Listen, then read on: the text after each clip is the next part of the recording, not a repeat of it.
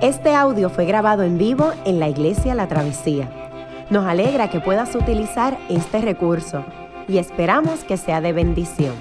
Queremos que sepas que nuestra más profunda convicción, que no importando cuán útil sea esta grabación, nunca podrá sustituir la experiencia de pertenecer a una iglesia local. Sería un placer tenerte junto a nosotros en la travesía, pero de no poder ser así, nos gustaría ayudarte a encontrar una congregación donde puedas pertenecer y servir. Una vez más, nos alegra que puedas utilizar este recurso.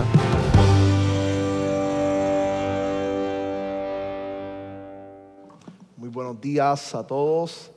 Es, una oportunidad muy especial y, y privilegiada poder compartir con ustedes en esta mañana la palabra del Señor. Así que este, tenemos un gran desafío hoy por delante. Yo quiero comenzar mi sermón en una manera diferente, este, de una manera distinta, y es presentándoles la historia de una persona. Fue un artículo que leí hace un tiempo atrás y mirando de alguna manera el sermón de, de esta mañana, venía a mi mente y traté de buscarla rápido y la conseguí. De vez en cuando me da con leer el periódico El Mundo, entre otros, pero específicamente El Mundo en España. Y, y este, este, en este momento habían lanzado un artículo en su edición digital este, hace exactamente casi un año atrás, el 10 de mayo del 2018. Y era la historia de Antonio Llamas. Este joven de 26 años estudió desde muy pequeño, tenía una gran intención de servir. Sus papás lo identifican como una persona que servía mucho. Así que se dio y estudió para ser electricista, consiguió empleo en una compañía y un buen día, específicamente iniciando el mes de diciembre del 2017, Antonio se encontraba trabajando en una línea bastante peligrosa. Su jefe le solicitó, le pidió que arreglara esta línea. Así que él se trepó en el poste como de costumbre, tomó todo su equipo, sus guantes, y sin pensarlo, el instinto le decía lo que tenía que hacer. Así que tomó sus brazos y los fijó en la línea. Minutos después estaría colgado en el árbol. Narra él, con todo su brazo negro y sus guantes consumidos por el fuego. En ese instante Antonio se dijo, yo sé que hoy perdí mi brazo. Cuando volvió a despertar, despertó en el hospital. El médico lo miró y le dijo, no importa lo que veas en los próximos minutos. Escucha bien, eres un milagro. Recibiste una carga eléctrica de 15 mil voltios. Cuando él se mira pensaba que lo que había perdido era solamente un brazo. No perdió los dos brazos, parte de su pierna derecha y tuvieron que reconstruirle también parte de la izquierda. El periodista se sorprende y la razón del artículo era el ánimo de Antonio. Cada vez que lo van a visitar, Antonio está sonriendo. Antonio está planificando su vida. En este estado cualquier persona pudiera inclusive echarse a llorar. Antonio le enseñó, hay un video espectacular, Antonio le enseñó al periodista cómo podía llamar a su mamá ahora descubriendo que tiene otras capacidades solo con su nariz. Y le dice el periodista, tengo que estar contento, estoy vivo. Así que mi idea es poder ayudar a otros que han atravesado por lo mismo que yo poder ayudar a otros. Pero el periodista incisivo, tratando de sacar una noticia que venda, se acerca y le dice, hemos escuchado de la demanda que tienes puesta. ¿Tú crees que fallaron? Miren la respuesta del artículo de Antonio. La electricidad no es culpable. Si la tocas, eso es lo que te pasa. Yo lo sé, Lo he estudiado bastante. Alguien no verificó si estaba energizada la línea. Espero que mi situación sirva para colocar mejores protocolos de seguridad que reduzcan los accidentes. Déjeme repetirle nuevamente su línea. La electricidad no es culpable. Si la tocas, eso es lo que te pasa. Yo lo sé, le he estudiado bastante. Alguien no verificó si estaba energizada la línea. Espero que esta situación sirva para colocar mejores protocolos de seguridad que reduzcan los accidentes.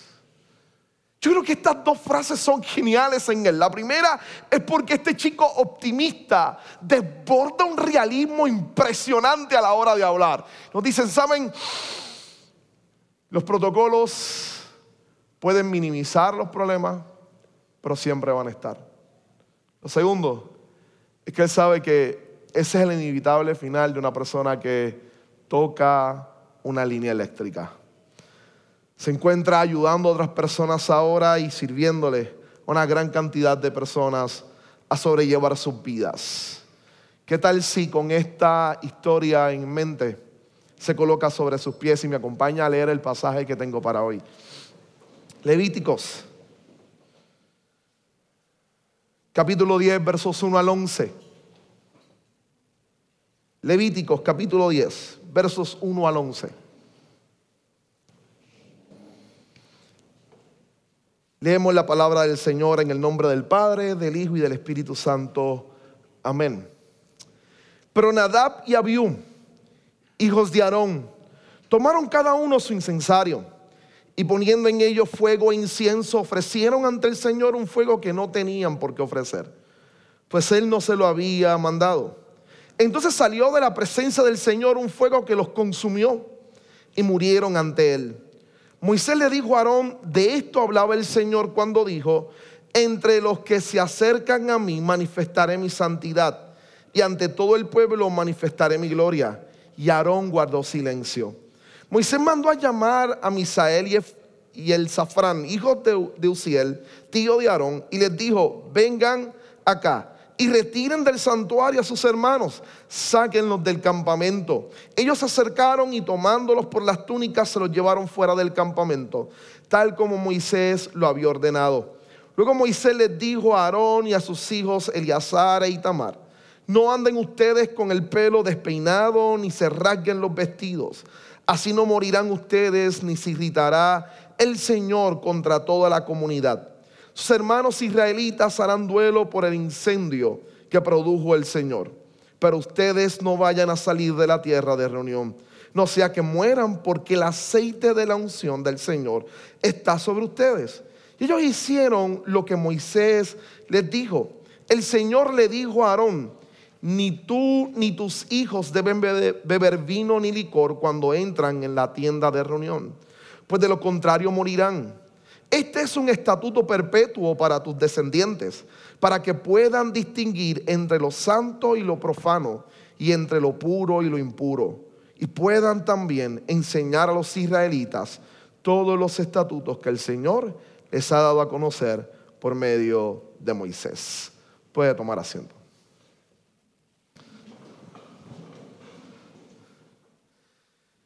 Tengo que confesarles algo, mis jefes de nuevo se reunieron cuando yo no estaba y decidieron darme el pasaje del cual ellos no querían predicar. Así que la hora de analizar quién podía predicar Levíticos 10, démoselo a Coto que no está aquí hoy. Entonces, me encuentro ante un pasaje sumamente retante como usted acaba de ver, pero al mismo tiempo creo que sumamente importante para cada uno de nosotros. Este, nos hemos, encontrado durante estos días en una serie de mensajes titulados La Torah Olvidada y vamos a estar explorando durante algún tiempo los libros de Levíticos, de Números y de Deuteronomio. Y vamos a ver cómo estos libros fundamentan de alguna manera la comprensión cristiana de la muerte de Jesucristo por nuestros pecados, del obrar de nuestro Señor por medio de su gracia. Así que son pasajes importantísimos para poder comprender de alguna manera el rol del Evangelio y la obra del Evangelio en nuestras vidas. En los capítulos que preceden este texto hay una historia sumamente interesante. Esta es la historia de Nadab y Abium. Y yo quiero meterlos un poco en la narrativa de lo que aquí está sucediendo para que tal vez vea la intensidad de este pasaje. Cuando uno lee los capítulos 8 y 9, hay toda una tónica de expectación y de alegría. Israel acaba de ser convocado al campamento de reunión. Por fin tienen un lugar donde su rey habita. Por fin tienen a su rey en medio de ellos. Es la gran promesa. El éxodo era la liberación del poder imperial egipcio. Pero la promesa del tabernáculo era entonces la idea de que su rey, su creador, sería su rey y estaría en medio de ellos. Como muy bien Yamil trabajó en los primeros sermones, este, esta tienda de campaña tenía la intención de ser esencialmente la tienda de campaña de un rey en las sociedades y los pueblos orientales, los pueblos seminómadas como era Israel, esencialmente el tipo de campaña o el tipo de tienda como semejante al tabernáculo era la tienda del rey, del líder de la tribu o del pueblo. Así que cuando la gente se acercara y viera la manera en cómo Israel vivía y en el centro observaran esa tienda, todo el mundo sabría, aunque no supieran nada de la religión de Israel, que allí estaba su rey.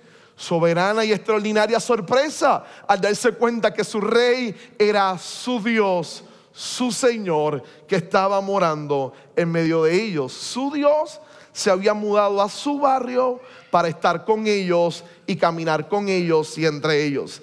Así que era una noticia excelente que llenaba de alegría, pero mucho más el hecho de que por fin iniciarían las festividades, el servicio y la celebración en el lugar.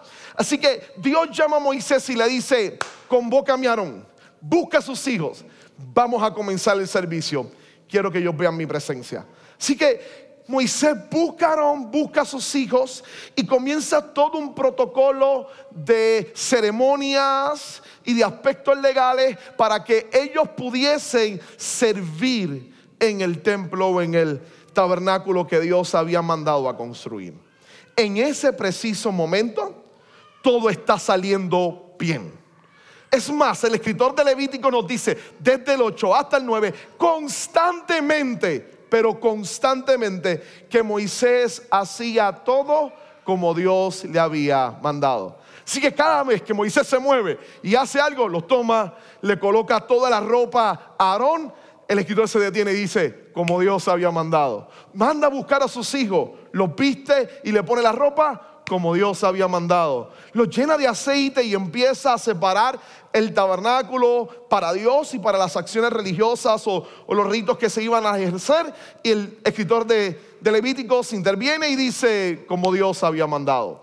Todo el tiempo, todo el tiempo la idea es, están haciendo como Dios había ordenado. El capítulo 9 cierra con una fiesta. Ellos acaban de sacrificar y del cielo desciende fuego que consume el sacrificio. Todo el pueblo está observando esto desde afuera. El fuego consume el sacrificio, lo que significa es que Dios lo ha aceptado. Y el altar del sacrificio que empieza a ser consumido se mantiene con el fuego. Y ellos saben que el rol ahora de los sacerdotes es no dejar que se apague, sino que debían mantener ese fuego ardiendo todo el tiempo. El pueblo de Israel al ver eso, que Dios recibió el sacrificio, irrumpen en alegría, pero al mismo tiempo los llena una profunda reverencia. Llegan a sus rodillas, están conscientes de lo que esto significa. Y en medio de ese sentimiento tan fuerte entre obediencia, entre celebración y entre una profunda reverencia ante la presencia sagrada de Dios, dos muchachitos, los hijos mayores de Aarón, entran en el templo sin autorización, hacen algo que nadie le había pedido, fuego desciende del cielo y los consume. Todo iba bien. y ahora experimentan una desgracia como esta. La tensión del pasaje se hace sentir de manera constante. Así que se torna ahí, es que se torna difícil. Déjenme contarles algo rápido para cerrar mi introducción y entrar ya directamente a trabajar con los, con los versos que nos tocan para hoy. Este pasaje puede resultar molestoso a nuestra, como Yamil se mofaría de mí, a nuestras sensibilidades modernas. Es porque realmente no nos gusta leer o trabajar pasajes como este. Saben, este texto se vuelve difícil para algunos, primitivo, inestable, bárbaro. Las, objeciones más agresivas, por más que usted pueda tener alguna de ellas, las más agresivas contra este pasaje no han venido de fuera de la fe cristiana, sino dentro, dentro específicamente en el siglo XIX.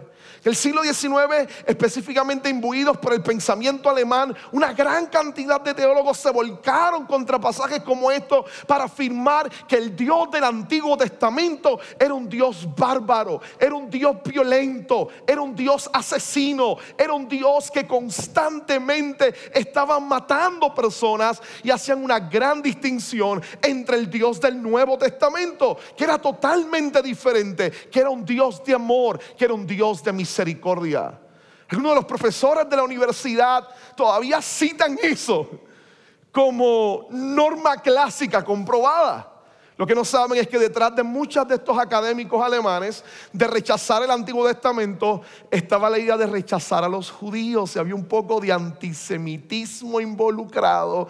Así que todo lo que tenga que ver con ese pueblo es primitivo, muy diferente a como ellos se sentían este, herederos de la cristiandad. Por lo tanto, el Nuevo Testamento representa los valores de Occidente, no los valores primitivos de estos individuos que están dañando nuestra sociedad. El segundo aspecto era que estaban totalmente imbuidos por la filosofía de la ilustración. Así que ellos decían de alguna manera, mira, ¿sabes? Ver ese tipo de expresiones nos muestra problemas. Y ellos en su filosofía ya habían desprestigiado lo que llamaban metafísica. Y decían, toda la fe cristiana tiene que ver con algo llamado metafísica. Y por lo tanto, trataban de mover en su filosofía algo diferente a la metafísica. El problema es que cuando quitaban eso de sus estructuras o de su planteamiento de pensamiento, con lo único que se quedaban era con ético, con moralismo. Así que trataban de hacer todas unas teorías morales y éticas para poder defender que esa era la manera de pensar. El problema, iglesia, hermanos, hermanas, amigos, el problema con eso es que si quitas a Dios de toda estructura de construcción moral, te vas a encontrar a la larga con serios problemas. ¿Cuáles fueron los problemas con los que estos pensadores se enfrentaron? Sencillo, la Primera y la Segunda Guerra Mundial. Millones de jóvenes murieron.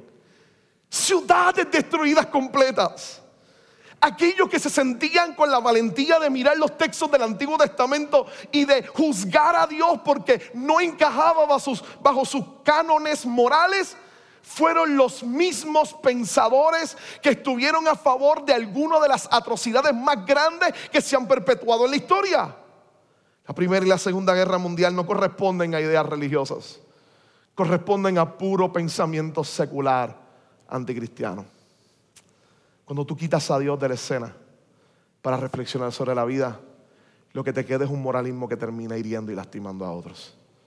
Hiriendo y lastimando a otros. Entonces, creo que este texto tiene mucho que decirnos y mucho que explicarnos.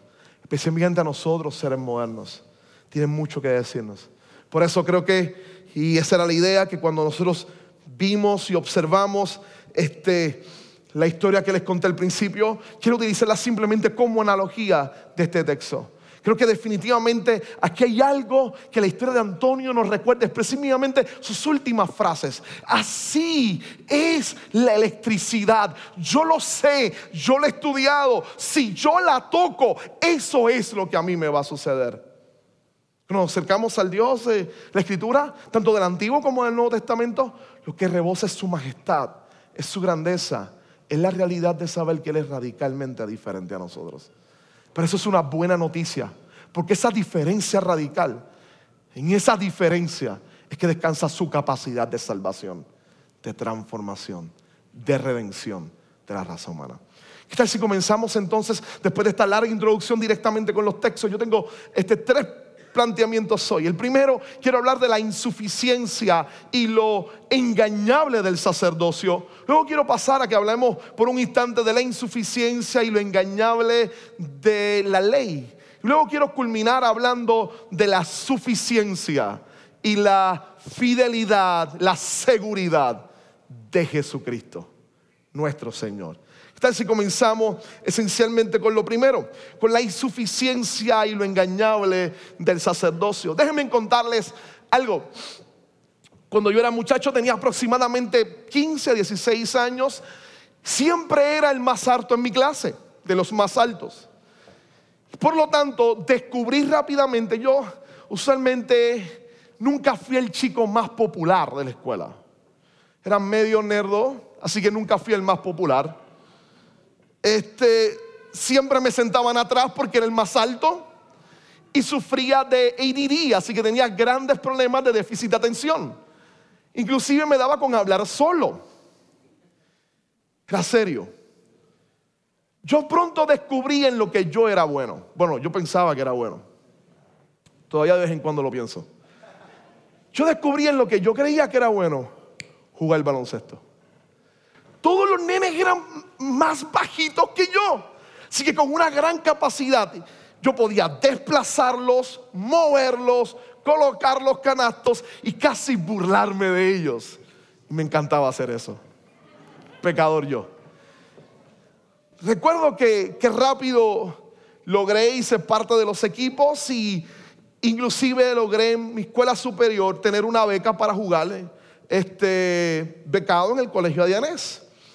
Pero la noticia que más se levantó mi ego fue cuando me hicieron la invitación para jugar con la selección de Bucapla, uno de los mejores equipos en, Puerto Rico, la selección de 19. Yo tenía apenas 16 iba a jugar con los 19 e iba a comenzar como cuadro regular. En aquel momento no era el más grande, pero estaba jugando una posición de bajito en la cual yo era grande. Estaba jugando Churingar, que entre los bajitos, small forward, así que era un small forward, un Churingar grande esencialmente en la liga.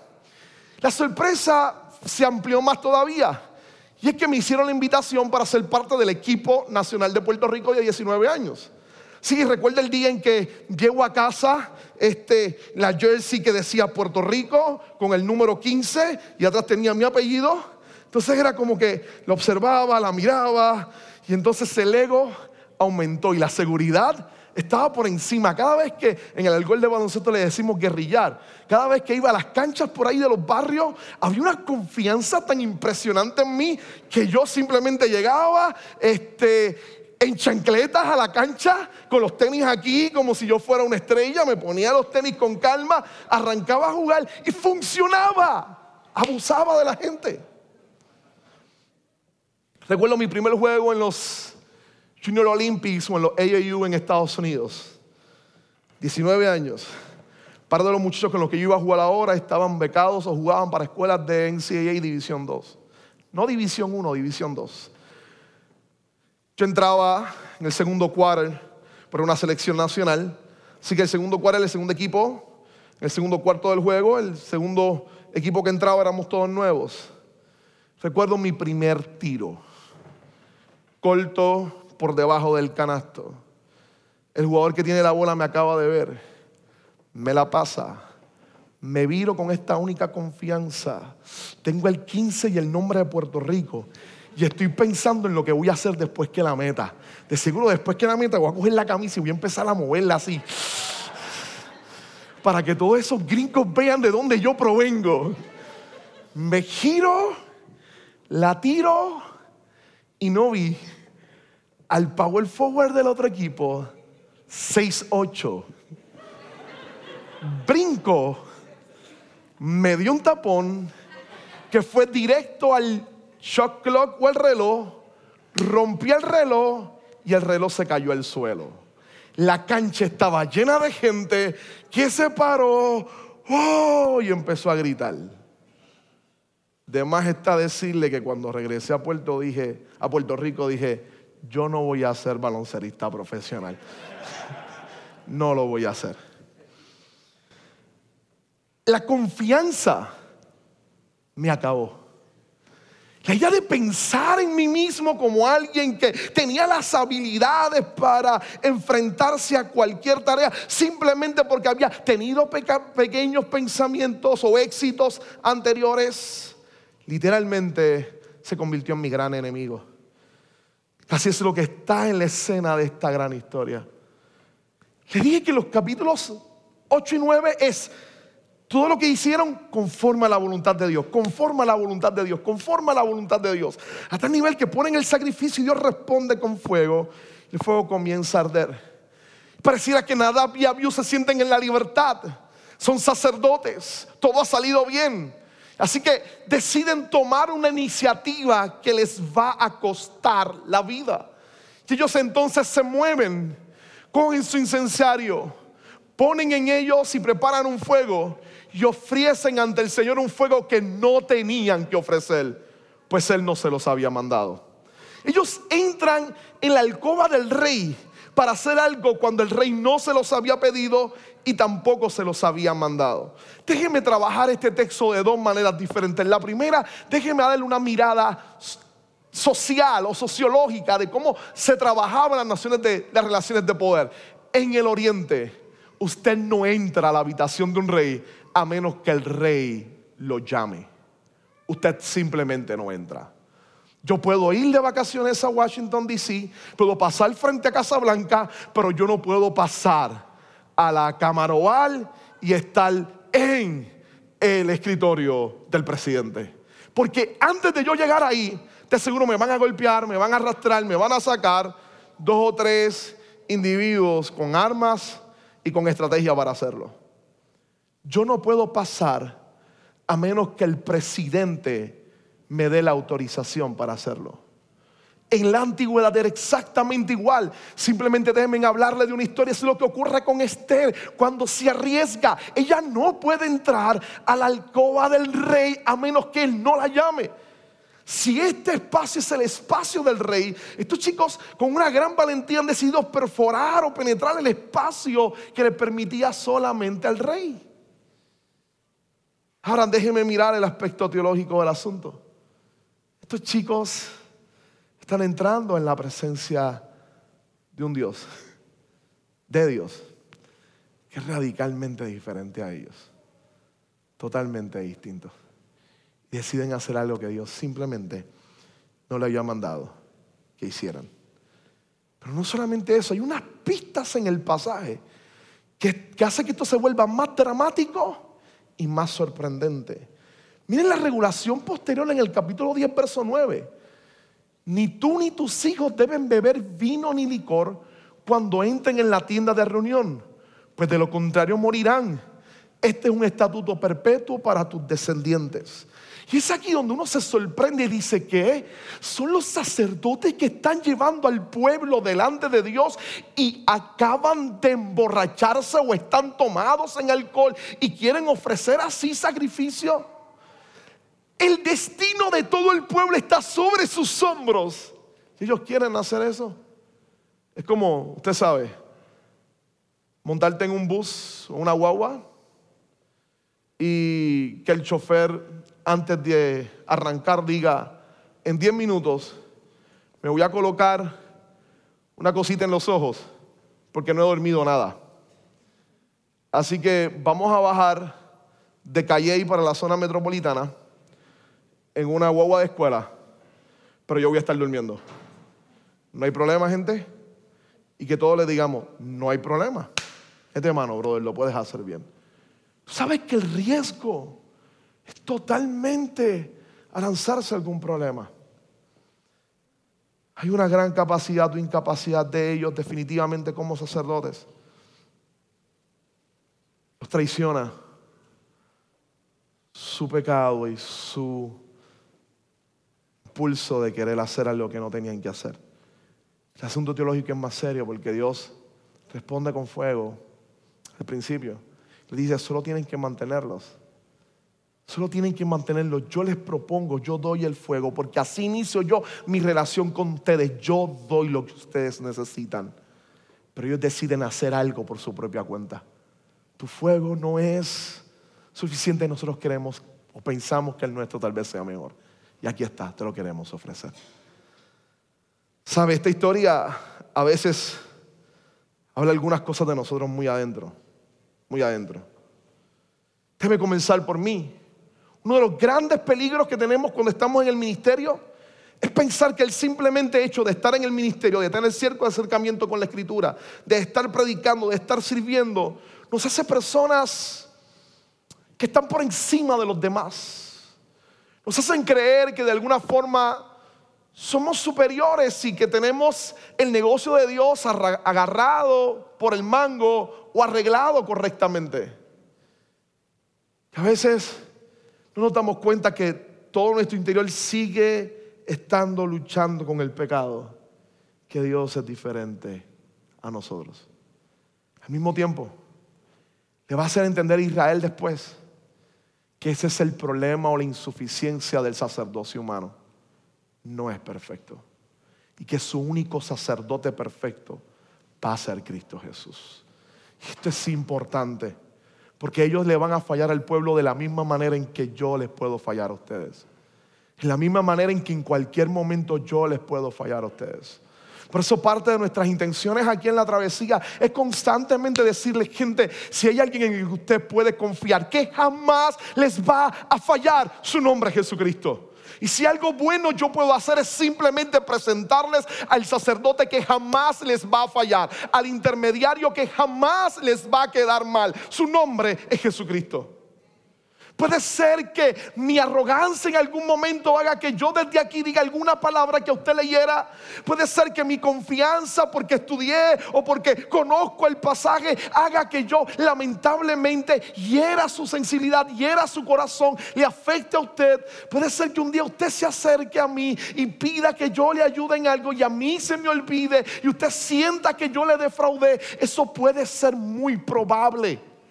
Pero escuche bien su relación con esta iglesia y con Dios nunca, nunca debe descansar en mí. Debe descansar única y exclusivamente en Jesucristo. Solo en Jesús. Este pasaje nos enseña la debilidad esencial de los sacerdotes humanos. Pero también ahora nos apuntamos y vemos que en el Nuevo Testamento usted y yo somos llamados a ser sacerdotes. A veces hay unos impulsos bien fuertes en nuestro corazón que nos quieren avanzar o lanzarnos a, pensar que nuestra relación con Dios descansa en lo que nosotros podemos hacer por Él. Ofrezcamos este fuego que termina siendo extraño. No, no, no. Mi relación con Dios no descansa en lo que yo puedo hacer por Él, en lo que Él siempre hace por mí. En lo que Él siempre hace por mí. Esa intención de poner las cosas a nuestros términos termina siendo rebelión. Y Dios simplemente quiere brindarnos ese espacio maravilloso de su amor y de su bondad. Debe pasar al próximo aspecto, y este es sumamente interesante, y el aspecto de la insuficiencia y lo engañable al mismo tiempo de la ley. La insuficiencia y lo engañable de la ley. Recuerdo la primera vez que vi un partido de NFL estaba en mi escuela superior y le pedí a uno de los muchachos que rápidamente me explicara qué rayo era ese deporte que yo casi no entendía. Así que ellos me explicaron lo básico. Me senté a ver el juego y no entendí nada, porque lo menos que había eran cosas básicas. Reglas aquí, reglas acá. Eso fue hace mucho tiempo. De aquí en adelante las cosas han cambiado más todavía. Mucho más todavía. La NFL se enfrenta a unos grandes desafíos como mercado. El primero es que han tenido que ir desarrollando leyes y leyes y leyes porque era un deporte sumamente físico y hasta violento. Hay una película que a mí te da eso, de seguro, no sé si la ha visto, Concussion de Will Smith. Es excelente, trabaja exactamente las, las grandes lesiones craneales que producen eh, este, los golpes constantes de estos jugadores. Entonces la NFL comenzó a hacer una serie de reglas, específicamente una de las más recientes con los quarterbacks, con las personas que lanzan la bola al principio para que no los taquen o los tumben al suelo este, cuando tienen el balón en la mano, para que no sea vicioso, etc. Y las leyes y las leyes y las leyes se han multiplicado haciendo el juego un poco más complicado y menos sencillo. Y lo que ha hecho con la gran mayoría de los espectadores es que la audiencia ha disminuido. Ahora déjenme aclarar algo. ¿Las reglas que han colocado están mal? No, no, están bien. Están bien. Estos muchachos salían y las estadísticas eran sorprendentes. Depresión, problemas de control, este, algunos terminaban quitándose la vida, terminaban con acciones sumamente agresivas. Los efectos del deporte en su sistema este, cerebral eran sumamente tristes. Las reglas lo que han procurado hacer es simplemente cuidarlo. Las reglas no están para hacer que el juego se vea mejor, no se ve mejor. Las reglas están diseñadas para cuidar a los jugadores. Las reglas y las leyes de Dios no están colocadas para hacer a Dios más moralista, están diseñadas para cuidarnos a nosotros. Las reglas que Dios había puesto específicamente en esta historia de que si se acercaran, se acercaran de X o Y manera, no estaban porque Dios quiere hacerse el más moral. Están diseñadas para guardarlos a ellos de la realidad de lo que significa entrar en la presencia de Dios. La ley es buena porque está diseñada para cuidar, para guardar, para protegernos. Las leyes del NFL son buenas. Son buenas para cuidar a los jugadores. El problema es que no son suficientes. No son suficientes. Mis chicos, esta estadística no la preparé yo. Así que yo creo que se puede entender. No la preparé yo. Estadística está diseñada para mirar la comparación entre las lesiones en contusiones que se dan antes de la temporada y después de la temporada y en la postemporada. Pero mi intención aquí es que simplemente vea, desde el 2012 en adelante se han constantemente hacen más reglas, más reglas, más reglas para cuidar a los jugadores, para guardar a los jugadores. Sin embargo, en el 2017, la cantidad de jugadores afectados con contusiones aumentó significativamente. En vez de ir disminuyendo, en vez de ir siendo menos, mientras más leyes hay, con todo y con eso, la cantidad de jugadores con contusiones sigue siendo drásticamente alta. En el 2018 ocurrió exactamente lo mismo. Entonces, en el 2018 colocaron más leyes. Como quieran, no han logrado bajar la cantidad de atletas o de jugadores que han sufrido. Entonces, ley tras ley, ley tras ley, pero no son suficientes. Las leyes están ahí y todo Levítico al principio las ha estado estableciendo y las veremos a continuación. Las leyes están ahí. Era para protegerlos a ellos. Pero la historia de Nadab y Abiú nos recuerda que la ley no es suficiente para cambiar al hombre, para transformarle para cambiarle completamente. Miren, algunas de las leyes, inclusive después del acontecimiento de Nadab y Abiú, este es el texto 8 al 11. El Señor le dijo a Aarón, ni tú ni tus hijos deben beber vino ni licor cuando entren en la tienda de reunión. Pues de lo contrario morirán. Este es un estatuto perpetuo. Y la idea de estatuto, esta es una ley perpetua para tus descendientes para que puedan distinguir entre lo santo y lo profano, entre lo puro y lo impuro, y puedan también enseñar a los israelitas todos los estatutos que el Señor les ha dado a conocer por medio de Moisés. Ahora permítame presentarles un poco y explicarles, aunque sea brevemente, esa palabra de entre lo santo y lo profano, entre lo puro y lo impuro. Yo provengo de un contexto pentecostal. Muchos, muchos mensajes de este capítulo escuché toda mi vida. Claro que lo que decían que allí decía era totalmente contrario a lo que allí dice. Y esta era una frase preferida después del fuego extraño. Esta era una frase preferida, la idea de lo santo y lo profano, entre lo puro y lo impuro. ¿Saben? Y aquí es que voy. La idea de lo santo y lo profano no es que yo pueda hacer algo para volverme más santo. No tiene que ver con mis cualidades, tiene que ver con mi estatus, como quién soy yo. Tiene que ver con mi esencia. Dios es santo. Ahora, la parte entre lo puro y lo impuro, y aquí lo santo y lo común es una mejor traducción. Ahora, entre lo puro y lo impuro hay una gran distinción cualitativa. Entonces, si por alguna razón tú te volvías impuro, tenías que hacer un montón de leyes y había muchas leyes y muchos sacrificios para entonces pasar a ser puro. Y luego entonces tenían que ungirte para entonces poder prepararte. Solo algunos podían acercarse a los santos, el resto del pueblo sería común. Con todo y con ese Israel en toda su historia nos va a enseñar que con todas estas leyes, con todo y el ministerio de los sacerdotes, con todas sus enseñanzas, Israel estará cayendo y pasando lo mismo momento tras momento. Entonces yo creo que estas palabras del apóstol Pablo son reveladoras para nuestras vidas. Dice Pablo, entonces ¿cuál era el precio de la promesa? Si esto es así, ¿estará la ley en contra de las promesas de Dios? De ninguna manera. Si se hubiese promulgado una ley capaz de dar vida, entonces sí que la justicia se basaría en la ley.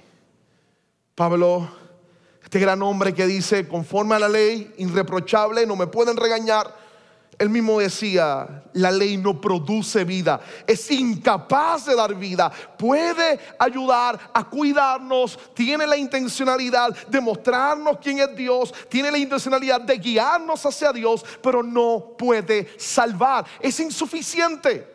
Y el problema es que Israel piensa que mientras más leyes tenga, más seguro está de lo que puede hacer y fracasa. ¿Sabe? Muchos de nosotros venimos de contextos religiosos así entonces nos enseñaron que mi relación con Dios se basa en haz esto, haz esto, haz esto, haz aquello, no hagas lo otro. Constantemente fuimos inundados con toda una lista completa de las cosas que obligatoriamente tenemos que hacer para estar agradables ante los ojos de Dios. Y el problema constante de, darnos cuenta, si todos somos sinceros, es que luchamos por cumplir con un buen corazón cada una de esas estipulaciones, pero nos encontramos con nuestro corazón rebelde, terminamos fracasando y poniendo en duda mi relación con Dios, el amor de Dios hacia nosotros. ¿Cuántas veces me encontré en el cuarto, en mi cuarto, arrodillado frente a mi cama? Llorando una y otra y otra vez, porque simplemente no podía cumplir todo lo que me decían que tenía que hacer para ser una persona agradable a Dios. Agradable a Dios. No sé si te ha pasado esto o te pasó esto en algún instante. Entonces te sentías totalmente golpeado. Exactamente por eso. Pablo nos dice, no da vida, no da vida. Ahora, atiéndeme acá para ir cerrando hoy y pasar a mi último punto. Hasta el momento tenemos una historia triste en medio de mucha algarabía y reflexión delante de Dios. Unos muchachos que de alguna manera confiaron demasiado en su posición y luego se dieron cuenta que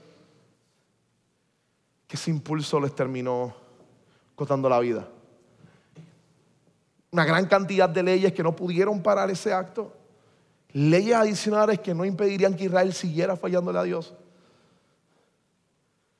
Israel tendría una gran lesión. La escritura pone esta historia. ¿Por qué pone una historia en medio de tanta celebración y alegría? ¿Por qué la escritura pone esta historia trágica y triste aquí? ¿Por qué nuestros oídos modernos necesitan escuchar una historia como esta? ¿Por qué en medio de tantas sirenas de progreso, de la idea de la capacidad humana de cambiar todas las cosas, este ideal de que nosotros podemos hacer nuestro país diferente, que el problema de nuestro país es simplemente que no creemos en nosotros mismos, toda esta idea positiva de decirle al individuo, tú tienes la capacidad para cambiar todas las cosas, todas estas películas y el medio diciéndonos, en ti está el poder para cambiar todo. Este pasaje está para acordarnos que en mí, en las leyes, en la capacidad de legislar aspectos legales, no está el fundamento del cambio de la sociedad. Es prepararnos también para que nos demos cuenta con mayor sinceridad de nuestro sacerdote, de la suficiencia y la seguridad de Jesucristo. De la suficiencia y la seguridad de Jesucristo. Jesús entonces se convierte en alguien que es radicalmente diferente a lo que está sucediendo aquí. Simplemente déjeme presentarle tres aspectos en los cuales Jesús empieza a sonar como un eco fuerte en este pasaje. Culminamos en esta tarde. Miren este pasaje de Levíticos, es el 3, Levíticos 10.3. Moisés le dijo a Aarón, de esto hablaba el Señor cuando dijo, entre los que se acercan a mí manifestaré mi santidad y ante todo el pueblo manifestaré mi gloria. Y Aarón guardó silencio. Su última frase es poderosa. Yo voy a ir ahora a ella. Pero déjenme primero trabajar con lo, la primera parte del verso. Entre los que se acercan a mí, entre los levitas, yo manifestaré mi santidad. Y ante todo el pueblo, yo les daré mi gloria. Los levitas van a entrar y van a ser rodeados por mi santidad, por mi poder, por mi majestuosidad, pero el beneficio lo va a recibir el pueblo. Ellos van a disfrutar de mi gloria. Nadab y Abiú entraron en la presencia del Señor y se golpearon con la insuficiencia de su sacerdocio y murieron ante la santidad de Dios. El resto del pueblo estaría fuera expectante, esperando que Dios volviera a responder. Pero el Nuevo Testamento pasa, nos dice de manera sorprendente que nuestro sumo sacerdote, Jesús, aquel que vivió la vida, y lo hemos dicho aquí varias veces, aquel que vivió la vida que usted y yo debíamos vivir, se enfrentó al juicio de la santidad de Dios. Pero se enfrentó no por los méritos de su vida, porque vivió de forma perfecta, se enfrentó tomando nuestro pecado sobre él y experimentó la ira y el ardor de la santidad de Dios sobre su propio cuerpo en la cruz del Calvario. Y Él sufriendo y enfrentando el juicio por nuestros pecados, derramó y manifestó su gloria a nosotros, su pueblo, los que ahora podemos acercarnos al Padre por la obra de Cristo en la cruz del Calvario. Él es el sacerdote que por una vez y para siempre no solamente me dio el sacrificio, sino que es el sacerdote y víctima del holocausto a la misma vez. Es Él el Cordero Pascual, él el cordero del sacrificio que ha hecho que nuestros pecados sean borrados y que podamos disfrutar de su gloria. Él llevó el castigo, nosotros disfrutamos de su gloria. El último texto dice que Aarón guardó silencio. Para muchos académicos apuntan, este es el momento donde usted ve el aspecto emocional de Aarón. Su vida está golpeada, acaba de perder dos hijos. Sorpresa. Aarón, en uno de los momentos más difíciles de su vida, será tal vez una de las primeras personas en entender lo que significa la muerte de Jesús en la cruz. Aarón tiene cuatro hijos. Todos ellos se enfrentan a la santidad y sufren la consecuencia. Los otros dos ahora son educados en no hacerlo y se mantienen vivos. Todos murieron, todos se quedan vivos. Y Aarón entiende la muerte de un hijo ante la santidad de Dios. Entiende el dolor del Padre al ver a su hijo enfrentar su santidad con nuestro pecado. Y entiende lo que implica que la muerte de su hijo y el beneficio otorgado por ella se ha depositado en aquellos que ahora llama a sus hijos también porque los ha adoptado en su amor para su gloria. Y esos somos todos nosotros. Mire lo que Levítico dice para que observe lo que sale con estos muchachos. Ellos se acercaron y tomándolos, cuando llaman a los, los primos de Aarón, ellos se acercaron y tomándolos por las túnicas se los llevaron fuera del campamento, tal como Moisés lo había ordenado. Los tomaron por las túnicas y se los llevaron fuera del campamento. Hebreos capítulo 13, verso 11, porque el sumo sacerdote introduce la sangre de los animales en el lugar santísimo como sacrificio por el pecado. Pero los cuerpos de esos animales se quedan fuera del campamento Por eso también Jesús, para santificar al pueblo mediante su propia sangre, sufrió fuera de la puerta de la ciudad. Casi un diálogo entre esa expresión diciéndonos, mientras esta era la realidad en el Antiguo Testamento, ahora por Jesucristo, Él ha enfrentado ese castigo y nos ha hecho a nosotros los beneficiarios directos de su obra en la cruz, aquellos que pueden disfrutar de la gloria del Señor, de la bendición, de la paz de Dios y de su perdón. Déjeme culminar con lo siguiente, y escuché bien. Ellos no podían entrar a ese lugar. Entraron. Cristo murió por nosotros. Ahora usted y yo podemos entrar a la habitación del rey en cualquier momento, en cualquier instante, en cualquier lugar.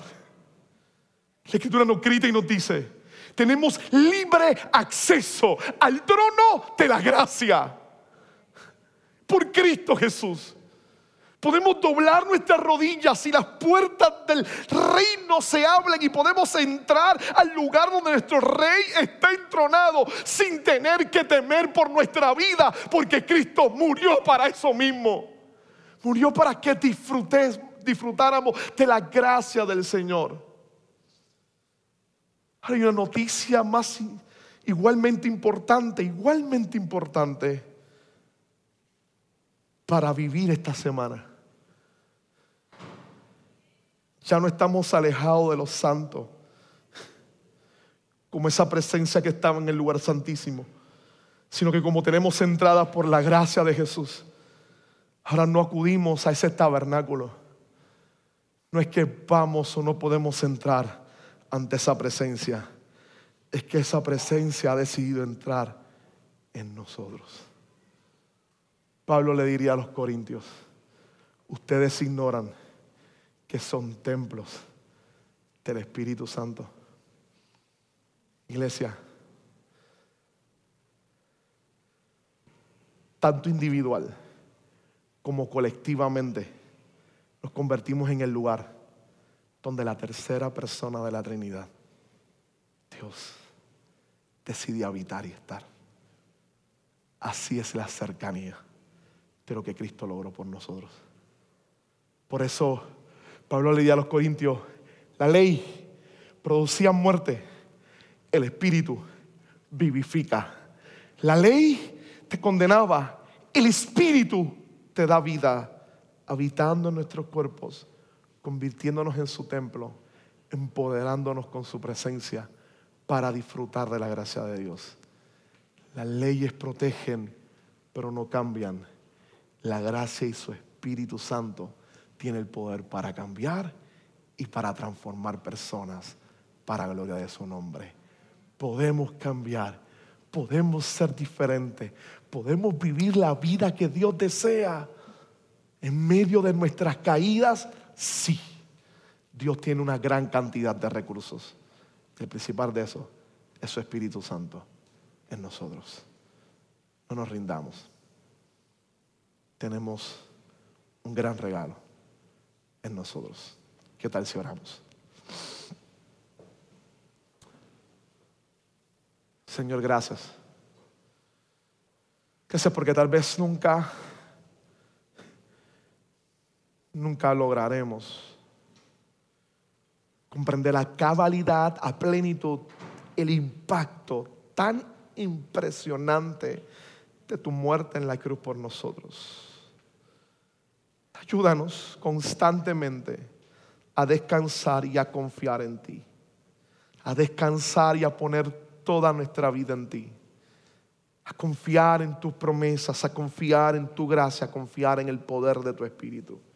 Y que el poder de tu Espíritu Santo, operando en nuestra vida, nos transforme, nos cambie y nos haga creyentes que puedan vivir para gloria y para honra de tu nombre. Gracias por Jesucristo. Amén, Señor. Amén. Qué bueno que pudiste escuchar esta grabación.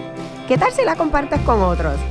Recuerda que hay muchos más recursos en nuestra página latravesía.org, donde también puedes realizar un donativo. Dios te bendiga.